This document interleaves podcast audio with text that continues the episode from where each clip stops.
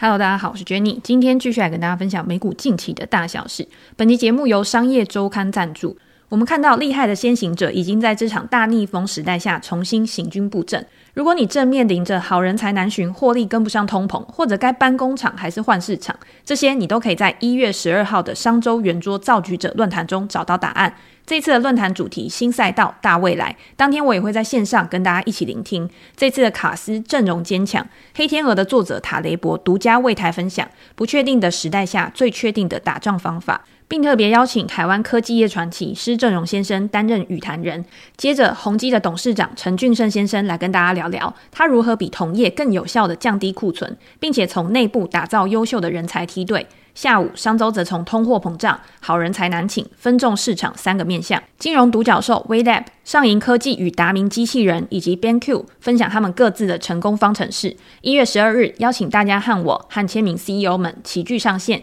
聆听六小时的精华分享。即日起至一月八号止，输入限量折扣码 JC 五百，可以多折五百元。论坛的详情我会放在资讯栏，有兴趣的朋友可以点开来参考。那刚刚跟大家分享这个论坛呢，其实我觉得它算是一个蛮总体的一个论坛，因为它就是从总体经济面开始，你要怎么样去面对未来不确定性的环境，到很多的产业人人士他来分享他在经营上面呢可能会遇到的一些问题，要怎么样在这种逆风的时代，然后去稳住现在的一个阵脚，在未来呢景气反转的时候可以有一个更好的发展。我觉得这个也是投资人他在辨别一家公司的好坏的时候很重要的一个关键因素。有兴趣的读者呢可以再去参考看看。那今天呢是二零二三。年的一月二号，也是我们今年的第一次 podcast，还是要先祝大家新年快乐。虽然说前一年的时候已经跟大家讲，希望大家可以很美好的去迎接这一年。那今年开始的时候呢，当然还是要非常的有希望，生气勃勃，然后希望每一个挑战呢，我们都可以顺利的去度过。那刚刚我们有讲到，就是塔雷博会是这一次论坛的一个嘉宾嘛。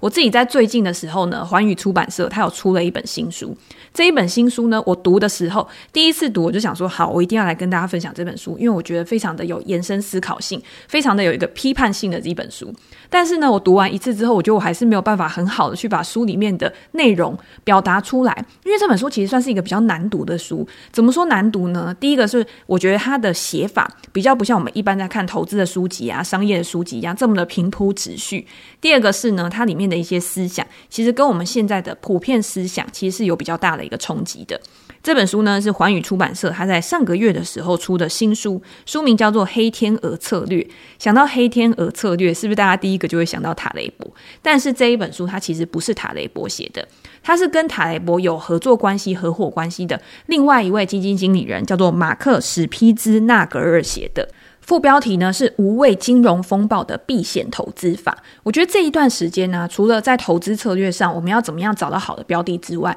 问到最多的问题，就是我这边收到的私讯啊，或者是在专栏的一个问题里面，最多人讲到的就是我要怎么样去避险，我要怎么样在下一次下跌的时候呢，我可以很好去平衡我自己投资组合的一个波动。但是呢，我之前都一直跟大家分享的意思是说，今天避险它永远都会有成本。你今天不管你是用期货去避险，用选择权去避险。甚至是你保留现金好了，有的时候呢，其实相对的，不管是看得见的还是看不见的，这种显性跟隐性的成本啊，都还是你必须要去衡量到你整体的一个投资组合规划里面。那这一本书呢，就是比较专注在做避险的这个部分。我们应该要怎么样把避险这个东西真的当做我们投资组合里面的一环，而且呢，它是一个非常高效率的一个配置，这样子做避险才有意义。如果你今天的避险，你只是一直的丢钱进去，因为我们常常说嘛，避险其实就像买保险一样，你今天花了保险费，但是这笔保险费呢，你有没有可能是完全不会回收的？当然，我们今天买保险，买意外险啊，或者是买疾病险啊，我们都希望这些意外都不要来。那我们付了这些钱呢，即便是我们拿不回我们的保险费，但是我至少过得很快乐，我整个人生呢，其实是比较幸福美满的。可是如果一旦真的那么不幸的发生了一些我们没有办法控制的状况的时候，这些保险就成为我们未来的一个保障。那在投资市场上面，其实也是这样子。你今天你可以付出比较少的保险费，但是在未来任何的意外事件发生的时候，你都可以获得更高、更好的一个报酬的话。这样子去做避险才有意义，也是这一本书里面非常强调的一个重点。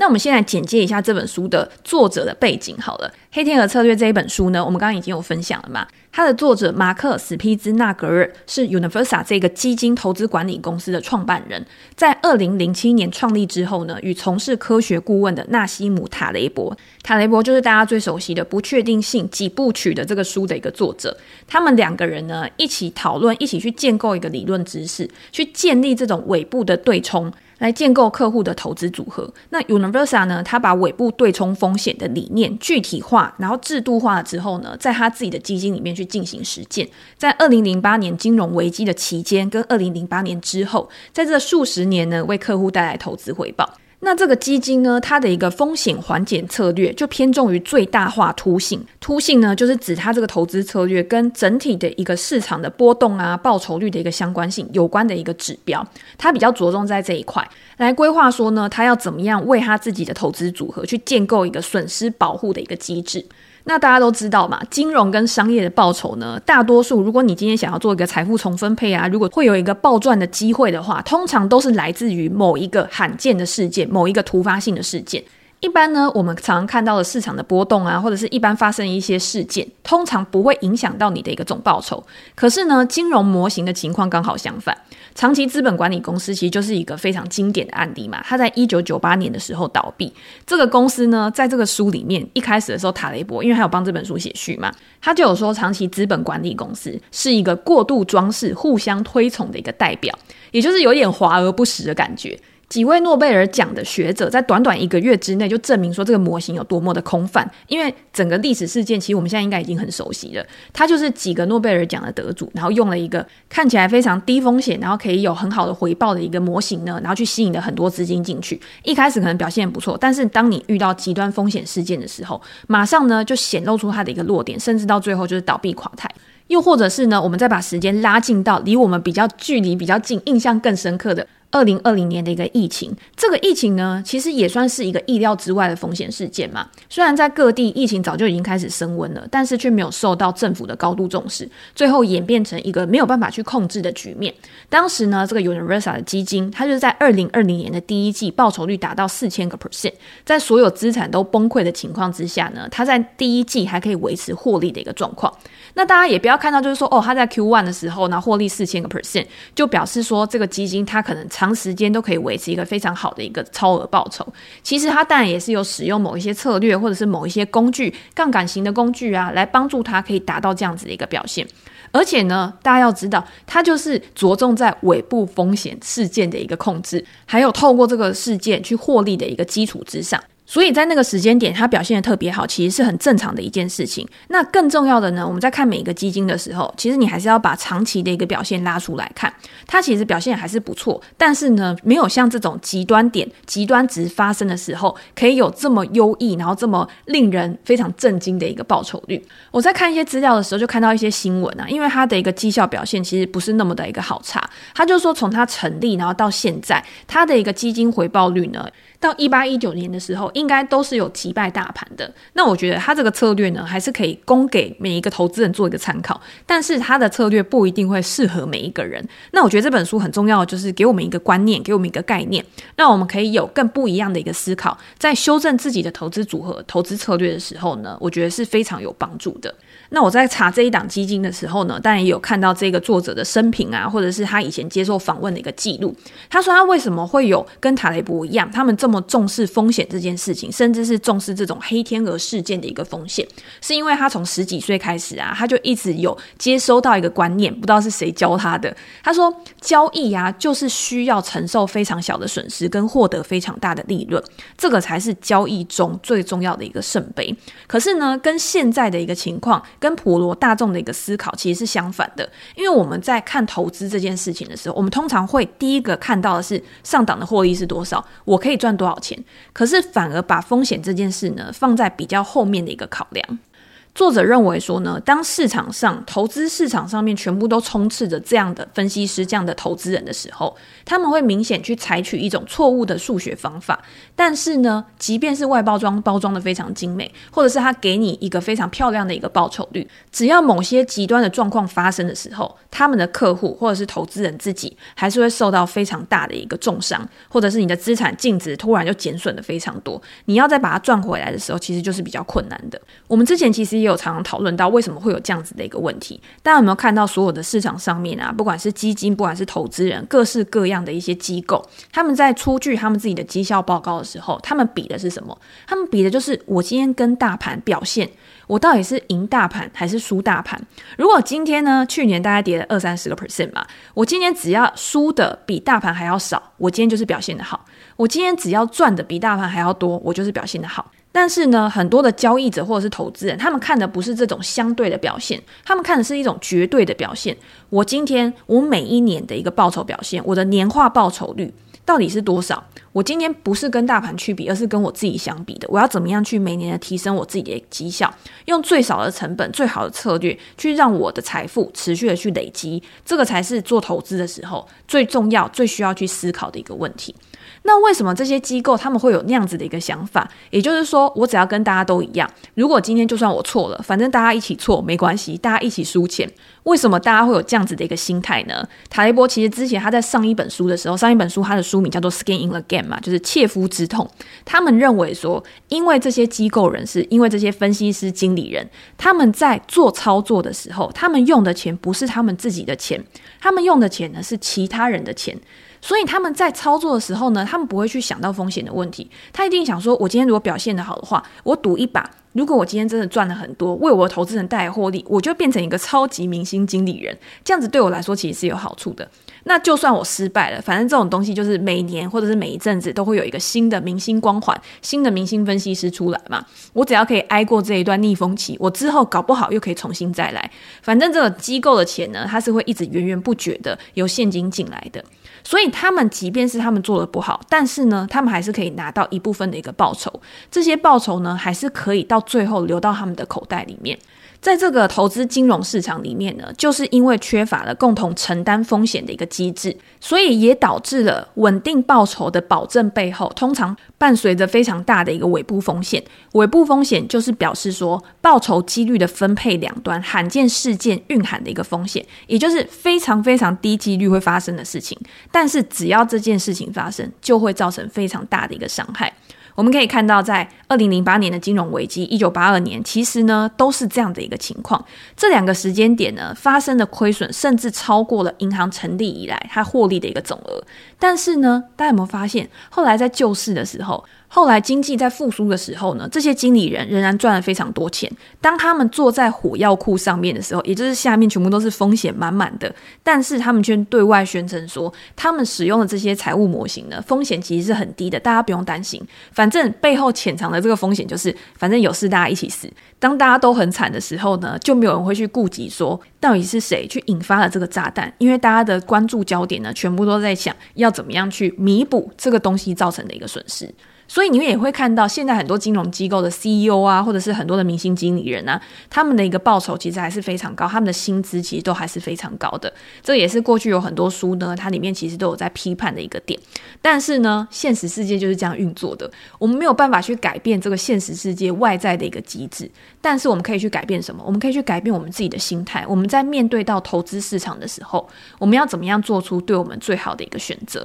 所以在这本书里面呢，不管是史匹兹纳格尔或者是塔雷伯，他们都认为说，真正的避险应该是从这种尾部事件的风险去避险，而不是一般坊间所倡导的一些避险。那些市场中提倡的一个风险避险的一个策略呢，其实不仅是没有用，而且是一种耗时又浪费成本的一个事情。塔雷波认为说，规避尾部的风险呢，可以排除黑天鹅对于投资组合造成的严重影响，也非常的具备成本效益，让投资这件事情呢，从传统的金融理论。去转移到实物的操作上面，因为一个真正了解市场的人，你知道市场它到底是怎么运作的，以及潜在的超额报酬，你获取的时机点有哪些？剩下的呢，就是完善的准备、跟坚持还有耐心来等待这个时机的发生。那我们先要了解，就是这个 Universal 的基金呢，它的一个黑天鹅策略到底是要怎么样去运作，才可以去保护我们的资产嘛？这个也是这本书里面呢，想要提供给我们的一个宏观架构。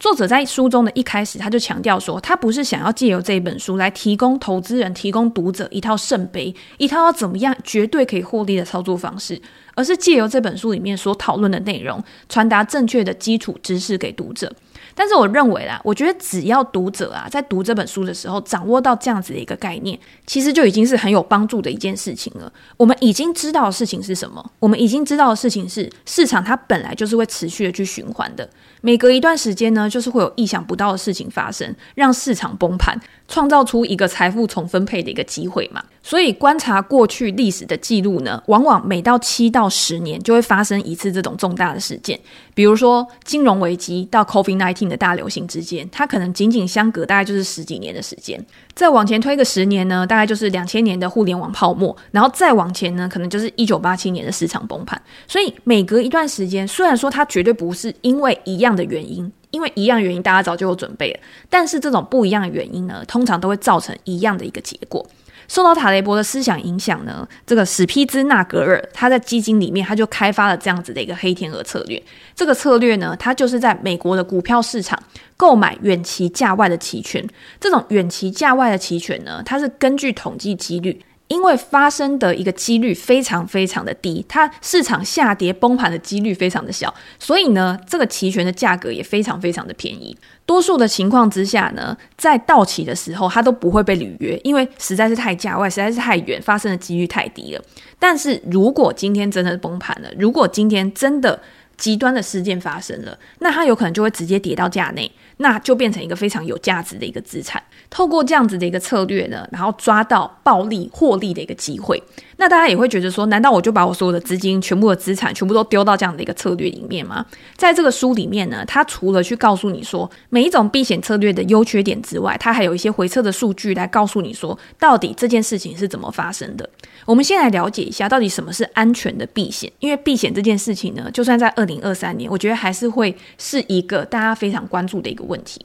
安全的避险呢，普遍的答案通常是在遭遇危险的情况的时候，你可以有一个避难的场所嘛。也因为我已经做好这个避险策略，所以当风险升温的时候呢，我存放在这边的资产应该要是非常安全的。那风险事件包括什么？包括股票市场崩盘、金融危机，或者是重大流行病等等，这些我们已经经历过的事情。可是呢，面对未来的不确定性，我们也要做好准备去因应我们有可能没有办法预测到的一些事情。那这些事情就是因为我们没有办法先做预测，所以才需要去做避险嘛。很多都是这样子，有一个因果的关系。可是要知道的就是，我们刚刚也提过，避险就像是买保险，我们已经预先支付了保险费。以求在未来风险来临的时候呢，可以受到保障。但是呢，当风险没有发生的时候，这些保费就是没有办法去回收的一个成本。对于史皮兹纳格尔来说，他认为避险的重要性呢，绝对不亚于我们在评估上档获利的重要性，甚至他觉得风险这件事情是更重要的。他提到价值投资之父班杰明格拉汉也曾经主张说，投资管理的根本就是风险管理，而不是管理报酬。管理完善的投资组合就要从这个原则开始。那这个当然也是提到一件事啊。那价值投资里面，什么是风险管理，什么是避险呢？我们在讨论到价值投资的时候，最常强调的就是一句话：安全边际。安全边际其实也是一种避险的策略。价值投资主张本金的安全，本金安全就是区分投资跟投机两者之间差异的一个非常大的一个关键。当我们以高于价值的价格去买入一个标的的时候，我们其实就是让自己陷入在比较高的风险里面。但是，当我们以低于价值的价格去买进一个标的的时候，我们就为我们的本金提供了更好的安全边际，使我们可以暴露在更小的风险当中。举例来说，如果你今天看一家公司好了，你去衡量它的一个资产价值，我今天觉得这家公司它的资产价值就是值一百块，但是我可以用八十块去买的时候，那中间这个差距呢，就是我为自己制造出了一个安全边际。可是，当我知道这家公司它就是明明值一百块，可是我觉得它未来可能会有一些愿景，未来会有一些催化剂，可以让它变成一百五十块。所以我就为这个愿景，为这个还没有发生的事情支付一个更高的价格，那就是让你自己呢要去承受这种不确定性的一个风险嘛。当然，如果今天这家公司它真的是一个好公司，它真的如期去成长了，它可以为你带来一个更好的获利。但是呢，凡事都是一体两面。我们在看投资的时候，很多人都是看结果论，大家只看到成功的东西，只看到成功的人，只看到成功的公司。可是你没想到，在这个过程当中呢，也有很多人是战死沙场，被淘汰出这个市场的。投资的目标呢，是随着时间让财富可以逐渐成长，透过复利的效果最大化自身的财富，才能达到成功。但是，当我们在进行投资跟避险的策略的时候，我们会发现，你往往都需要在投资、避险、积极或者是被动两者之间去取得一个平衡。当追逐获利的偏好呢，你去压过避险的时候，有可能在某些事件发生的时候，你就会受到巨大的一个创伤。但是反过来说，当你过于保守的时候，也有可能会错失你应得的一个获利。这本书的重点也在强调，有没有一种风险减缓的策略，可以运用符合成本的方式来降低投资组合的一个风险，让投资组合随时间经过而提升年化报酬率。风险减缓的程序，如果你设计得好的话，相较于你付出的成本，应该是可以提供一个非常明确的正面经济效益，也就是提高成本效益，去提高资产的一个价值。那我们为什么要从这样子的一个出发点来讨论呢？原因是因为作者认为说，当前呢，大家所使用的一些常见的避险策略都非常的消耗成本。举例来说好了。常见的避险策略呢，第一个是你通常会预期即将崩盘，预期即将发生风险事件，然后你就开始去布你的避险单嘛。但是这个需要非常好的预测能力，又或者是你要非常好的运气，你才能借由这些避险单来获利。所以这个也是我们之前讲的，你不要想说你今天做了避险，你就绝对不会赔钱。有些时候这些避险的钱呢，就是你必须要付出去的一个成本。那如果行情又刚好是在盘整的时候，你是不是又有可能会被多空双八？所以有的时候你去保留现金也是一种避险的方式，而且它可以让你在未来的不确定性之下，可以有更好、更弹性的一些作为。那第二种呢，是透过多产化经营、多产化的投资来避险。这个多产化呢，其实就是多元化啦、分散投资的意思。但是呢，作者也认为说，分散投资除了会去降低你整体的一个报酬率之外，另外也代表着我们已经承认我们自己并不关心自己的投资，所以我们才想要把我们的投资去分散在很多非常大量不同的一个标的上面。那最后一种呢，是面对长久以来的大多头，很多投资人会认为说，行情就是会持续的上涨，而不采取安全避险的一个措施。这个也是对于未来的一种预测吧。可是当真的有任何的极端风险事件发生的时候，我们也是没有办法去抵抗啊。所以这种方法呢，其实也不是一个很好的避险策略。好，那如果我们赞同作者的这个想法呢，我们认为说避险这件事情呢，仍然是非常值得去研究而且去执行的一个策略的话，作者在书里面呢，也把当前的避险策略分成几种类别，透过避险的方法跟在风险事件发生的时候，你可以获得的回报来区分。这几种呢，包括了价值储存、Alpha 跟保险的一个避险。那价值储存呢，就像是年金一样，年金就是你每年都可以稳稳的拿到的钱嘛，或者是不具生产力的一些房地产。它的特色呢，就是它跟系统性风险，也就是大盘风险之间是保持着非常低度相关，甚至是无相关的一个关系。也就是说，它对于市场风险的一个变化，它的敏感度是非常非常低的。但是呢，它确实是可以提供给风险发生时候的一个缓冲。它确实是具有一个稀释风险的一个性质。那 Alpha 的回报呢，类似于价值储存，它是处在价值储存跟保险之间的一种策略，它可以提供负相关的一个报酬。但是如果遇到崩盘的时候呢，Alpha 的避险策略呢，也会因为崩盘而提升价值，然后也可以带来额外的一个报酬。那最后一个呢，就是保险回报。保险回报呢，它就是在价值储存回报的另一个反向。它就是在光谱的另一侧。如果今天发生崩盘，保险策略呢，它会提供非常巨大的一个回报。但是呢，在其他的状况的时候，它就会出现一些小额的损失。简单来说啦，就是如果今天发生了一个极端风险事件，最后这个保险的策略呢，它可以为你带来最大的一个报酬，对于崩盘的凸度是最大的，也就是我们所谓的低成本高报酬的一个策略。在书里面呢，也用这三种避险策略的案例去进行比较。在 S M P 指数不同表现的四个年度中，然后它的一个表现是怎么样？价值储存回报，不管 S M P 五百指数表现的怎么样，它每年呢就是可以稳稳的赚取固定七个 percent 一个报酬。那第二个 Alpha 的回报呢，它在遇到 S M P 崩盘的情况之下，比如说年度的一个报酬率下跌十五个 percent 以上的时候，它可以创造二十个 percent 的名目年度报酬。可是，在另外一种情况，比如说 S M P 五百指数下跌十五个 percent 的时候，它的获利呢就是七点五个 percent，就会比较少。那其余两年的报酬呢，大概就是五个 percent。这个策略呢，不管 S M P 五百指数的一个表现，虽然说它可以获得的报酬率有高有低，但是还是都可以维持在正报酬之上。这个策略也比较类似于我们所说的顺势交易，比如说你随总体经济的变化操作，或者是你去做多价格波动率，或者是做多原物料啊，这些策略都比较符合这个 Alpha 的一个策略。那最后呢，就是我们刚刚讲的一个保险策略，如果遇到崩盘的时候，也就是跌幅超过十五个 percent 以上，他就可以获得一千个 percent 以上的爆发性报酬。但是呢，如果其他时间可能都是比较风平浪静啊、小跌啊、小打小闹这样子的话，他的这个报酬呢，每年就是亏损一。百个 percent，只要 S M P 指数没有出现十五个 percent 以上的跌幅，就会发生这样的一个情况。那我们看起来亏损一百个 percent 很多嘛，对不对？但是呢，这一笔上档的获利有一千个 percent 哦，下档的风险如果是一百个 percent 的话，我们用风险报酬比来看，这就是一个十倍的交易，也就是彼得邻居口中的十倍股的交易。所以呢，这个也不是一个不可行的策略，只是我们后续要讨论到这个策略，你用在你的投资组合里面，它的占比是多少？你要怎么样去配置你自己一个资金？这个又是之后需要去讨论的一个问题。我们在了解不同的避险策略特性之后啊，我们要讨论的就是这个这个策略，它在整体的投资组合之中，它占的比例是多少？这个在书里面也有举出范例来说明跟讲解，它实际在市场中回测的数据到底是怎么样？我们就以刚刚提到的最后一个保险策略来讨论，要在短时间之内呢获取所谓的十倍股，真的有这么简单吗？真的有那么容易，随随便便你就可以创造十倍的报酬吗？事实上，我们也知道。大盘现在要出现下跌十五个 percent 以上的跌幅，并不是一件这么简单的事情。因为现在不管是联准会啊，以这个看得见的手，你今天去操控利率，或者是有任何的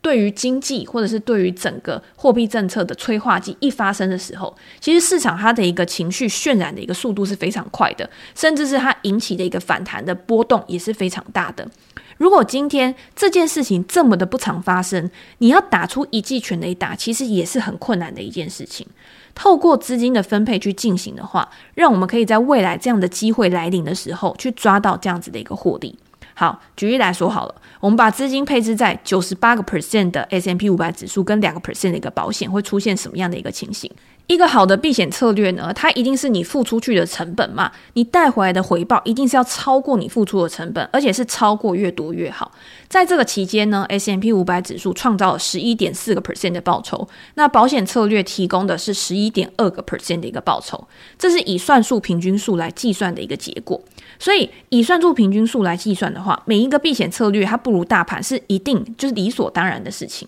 所以我们要从另外一个角度来看，这种避险投资的几何平均报酬年化报酬率呢，就上升了，比 S M P 五百指数好了零点五个 percent。为什么要用几何平均报酬？其实，在书里面呢，有很多跟数学相关的一些知识，或者是他怎么样去呃推导出这样子一个过程。我觉得大家真的可以去看这本书，会比较清楚，而且你会真的了解这个逻辑思维。我这边就用比较简单的话来跟大家说，因为在现实的投资市场当中呢，具有非常高度的非便利性。便利性这个东西，在塔雷波最新的那一本书就《Skin in the Game》里面，其实有一个讨论。这个讨论其实我觉得非常非常的一个重要，因为我们在知道长期投资的报酬，我们在讨论说。今天我们在投资市场上面可以获得多少报酬的时候，我们都是用一个长情的平均数来看，所以我们都会告诉你说，哦，过去十年、过去二十年、过去一百年，反正股市的报酬大概就是七个 percent、九个 percent 这样子，甚至是过去十年它可以有十三、十四个 percent 的一个报酬。但是呢，因为便利性的关系，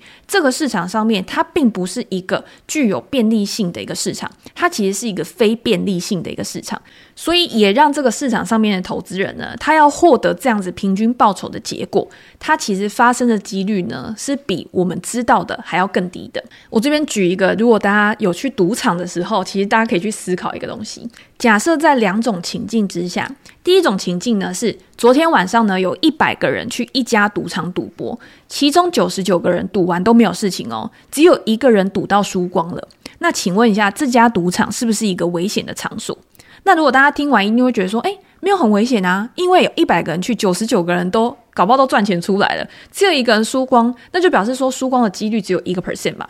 那第二个情境是同一家赌场，假设去一次输光的几率是一个 percent，那请问如果同一个人连续去了这家赌场一百次，他输光的几率有多大？答案是他肯定会输光。这个其实就是一个便利性的例子。大家知道，一群人去做一件事啊，他取得的一个平均值，跟一个人他去做一件同一件事情很多次是完全不一样的事情哦。在投资市场上，其实也是一样的道理。其实很多人就说，投资市场其实就跟赌博、跟赌场其实是很像的。投资人呢，他通常不是一点一点的下注，你更常见的是呢，这个投资人他把自己的钱直接下重注在某一档标的上面。如果你今天很幸运，你赌对了，你很幸运你赚了大钱，那就再加大资金。如果你赔了呢，那你有可能。本金就直接归零，这告诉我们一件事情：为什么那么多人，大多数的投资者都会输给市场的平均？是因为整体市场的平均回报，并不等于一个个别的投资人他在这个市场里面绝对可以去拿到的报酬。因为投资市场里面，它就是不具有便利性这个特性。当我们知道这样子的一个结果，当我们知道这个市场它的一个特性跟它的规律的时候，其实，在塔雷伯以前的书也有提到嘛，你可以用杠铃的策略，也就是你把你大多数基本上呢，把非常非常高比例的资产都放在那种零风险报酬的一些资产上面，但是呢，你用非常非常小的资金去压注在极端不可能，但是风险报酬比极度高的一些资产上面，这样子其实。也可以带给你很好的一个报酬。这个跟这本书里面所要强调的一个观念，我觉得是非常非常契合、非常非常类似的。也是我觉得在读这本书的时候呢，因为我们常常看到的都是跟这本书比较不一样、比较对立的一些思考面向，用这本书呢来冲击我们原有的一些思考模式，帮助我们在现在二零二三年嘛，还是一个非常高度不确定性的一个市场，可以有更多弹性的一些策略，或者是你今天你要怎么样去思考，你把你的资金放在更具有成本效益的一些资产。上面，我觉得透过这样子的阅读啊，去累积自己的一个知识，然后跟扩展自己的能力圈，一定可以让我们在未来投资这条非常长的一个道路上面，可以越来越精进，越来越成长。好，那最后呢，其实我觉得还是用书里面的一句话，我自己还蛮喜欢的来做结尾。他说：“明天永远不是我们想的那样，这都要感谢非便利性。如果今天投资市场永远都是一样的，那其实我们在投资市场也不好玩了嘛。”可是，就是因为永远都会有不可预期，永远都会有未知的事情发生。我们今天呢，只要我们有更多的思考，只要我们有更好的一个准备，我相信，不管有任何挑战，我们都可以很好的去面对，而且去很好的解决它，让我们的生命或者是在投资市场上面呢，可以获得创造更大的价值与意义。好，那今天的分享呢，就到这边。如果大家有任何想要讨论的主题，或者是有问题的话，也欢迎留言给我评价。我们在之后的 podcast 可以再拿出来跟大家做分享。那今天就先这样哦，拜拜。